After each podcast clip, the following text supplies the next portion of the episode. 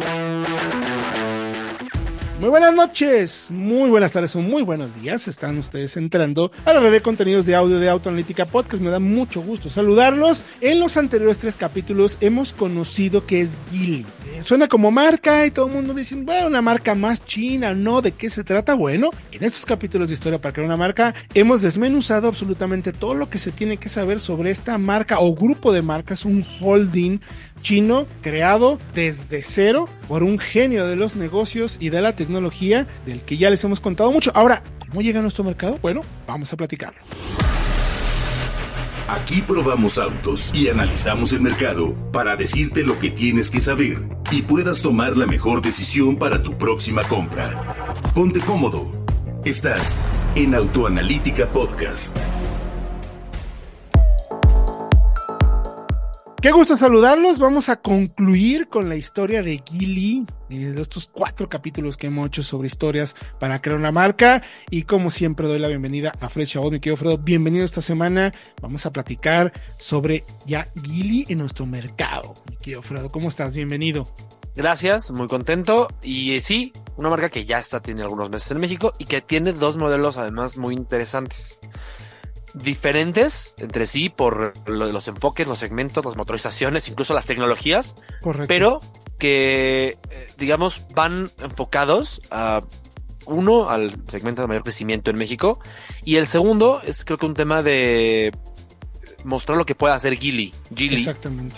con tecnologías modernas y de movilidad limpia. Sí, va, va, muy de la mano de sus propios preceptos, ¿no? De lo que hemos platicado en estos capítulos, ¿no? Tiene tres grandes grupos de, de mecánicas o de enfoque, orientación en tema de movilidad, que son vehículos de gasolina, de acceso de entrada, vehículos eléctricos premium y vehículos, incluso que hay pickups, y vehículos también plug-in hybrid y conectables, también de enfoque de entradas. Hay de todo, tiene de todas las tecnologías para, dependiendo los mercados en donde quiere participar. Creo que lo entendieron muy bien, como lo mencionamos en los capítulos anteriores.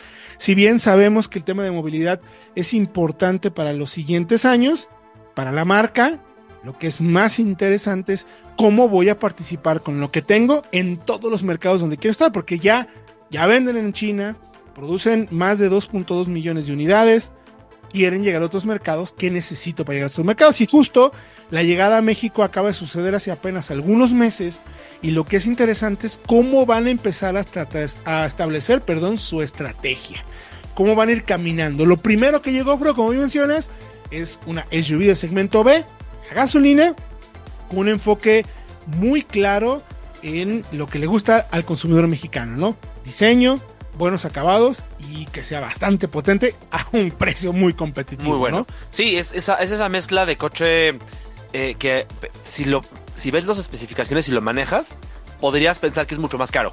Es que eso a México nos encanta, que, que la verdad, que la gente diga, mira, me estoy llevando mucho por mi dinero. Y eso lo tiene la Coolray, que es el modelo de acceso a la gama.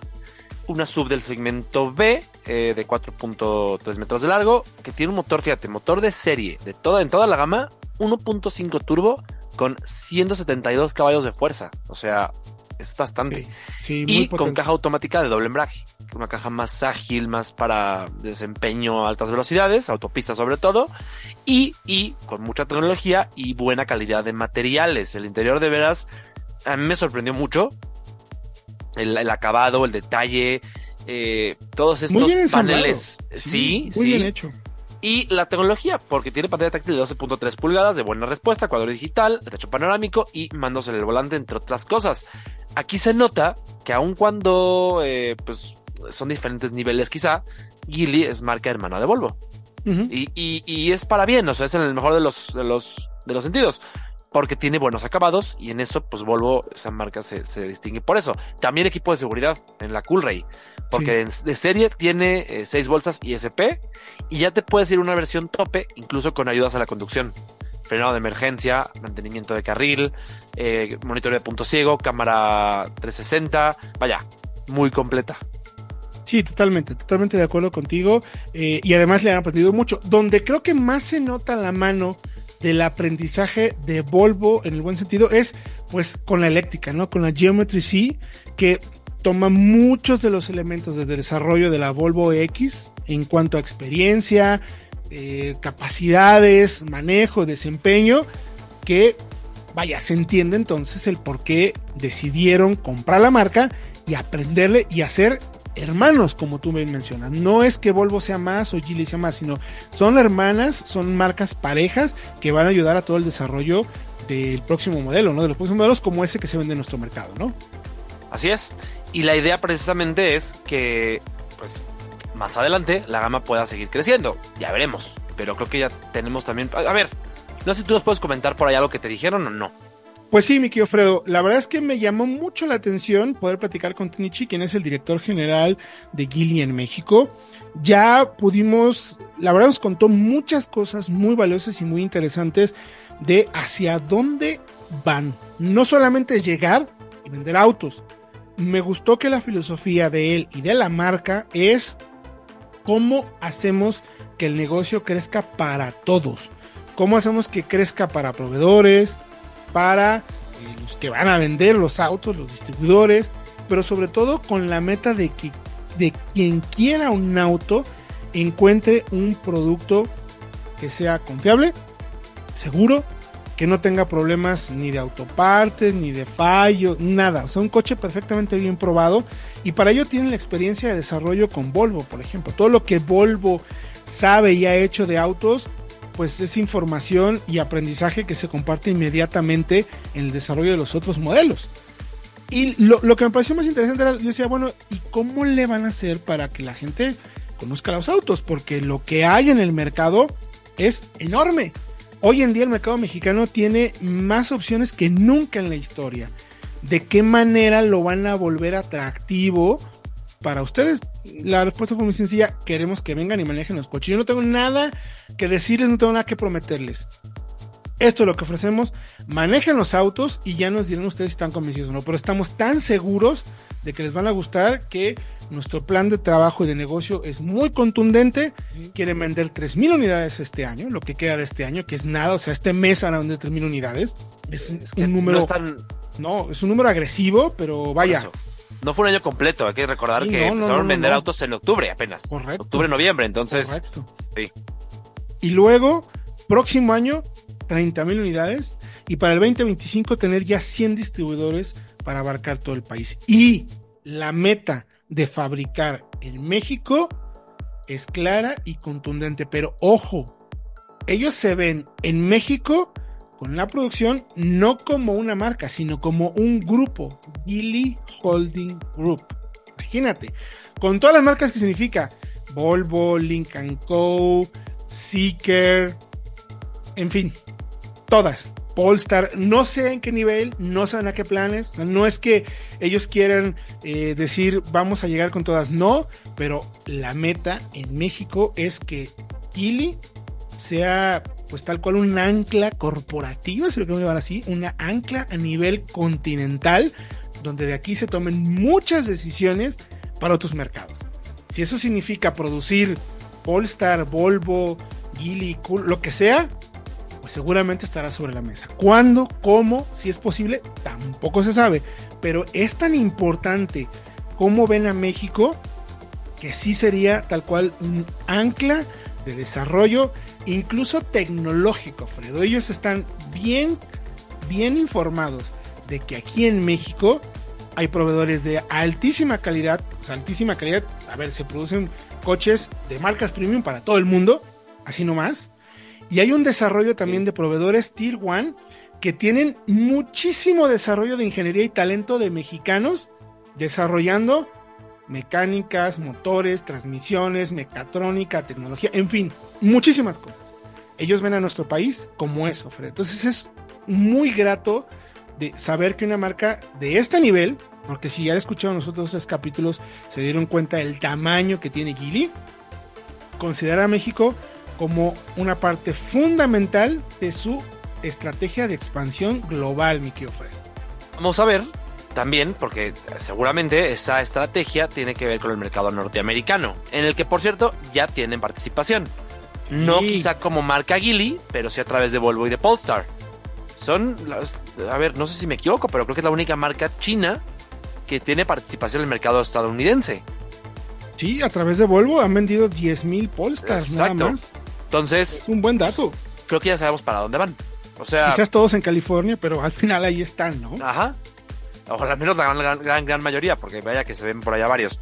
Pero, pues a ver, de, veras, ese plan de tener ya 100 concesionarias en México, pues me suena es, ambicioso, pero no tengo duda que tienen, tienen cómo alcanzarlo. Sí, a ver, tienen el potencial, el producto, la, la, la, la, confiabilidad incluso para que a, a mediano plazo puedan ganarse totalmente la, confianza del cliente.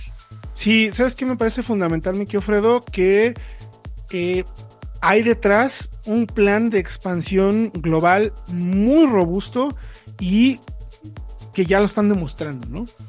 A ver, todo lo que está haciendo el tema de satélites para la tecnología HADAS, el tema del swapping de baterías en otros mercados, eh, el tener, el, eh, el, que es un, es un tal cual un genio de los negocios, quien está detrás de la marca, decidiendo los siguientes pasos y no tiene miedo de comprar empresas, de fundar unas nuevas, incluso a lo mejor en algún futuro podrán equivocarse o no, pero de que el plan de desarrollo y de crecimiento a largo plazo, ahí está. Si, si no, ahí está su cartera, con 15 mil millones de dólares listísimos y dispuestos para seguir haciendo negocio y desarrollo. La verdad es que muy grato y creo que para nuestro mercado va a ser una de las marcas que más ruido y refresco hará de lo que significa la llegada y lo que significará para los próximos años con el tema de plantas, desarrollo. Insisto, no hay temas todavía, no hay fechas, pero de que el plan para todo el grupo, de todo el holding está listo,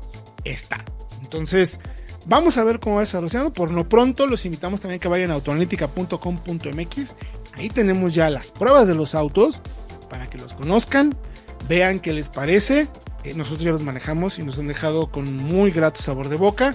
Nos hace falta todavía por ahí hacer una prueba mucho más profunda de todos. Pero bueno, entendiendo que en la llegada eh, están apenas arribando y que hay muchísima gente alrededor de este lanzamiento, de esta llegada. Probablemente el próximo año tendremos oportunidad de hacer pruebas muy profundas para que podamos conocer a detalle los productos, mi querido Fred.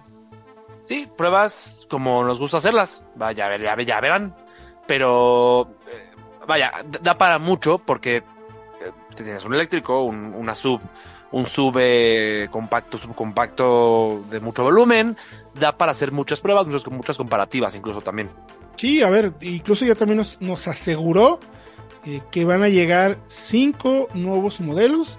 Va a haber otra camioneta en el segmento B, otra SUV en el segmento B, otra en el segmento C, D, un sedán y, ojo, una pickup eléctrica. Todo eso va a ofrecer Gili en los próximos 12 meses en nuestro mercado. Así que mi querido Fredo, estemos atentos porque de que va a haber coches para probar y manejar, ah, vaya que va a haber.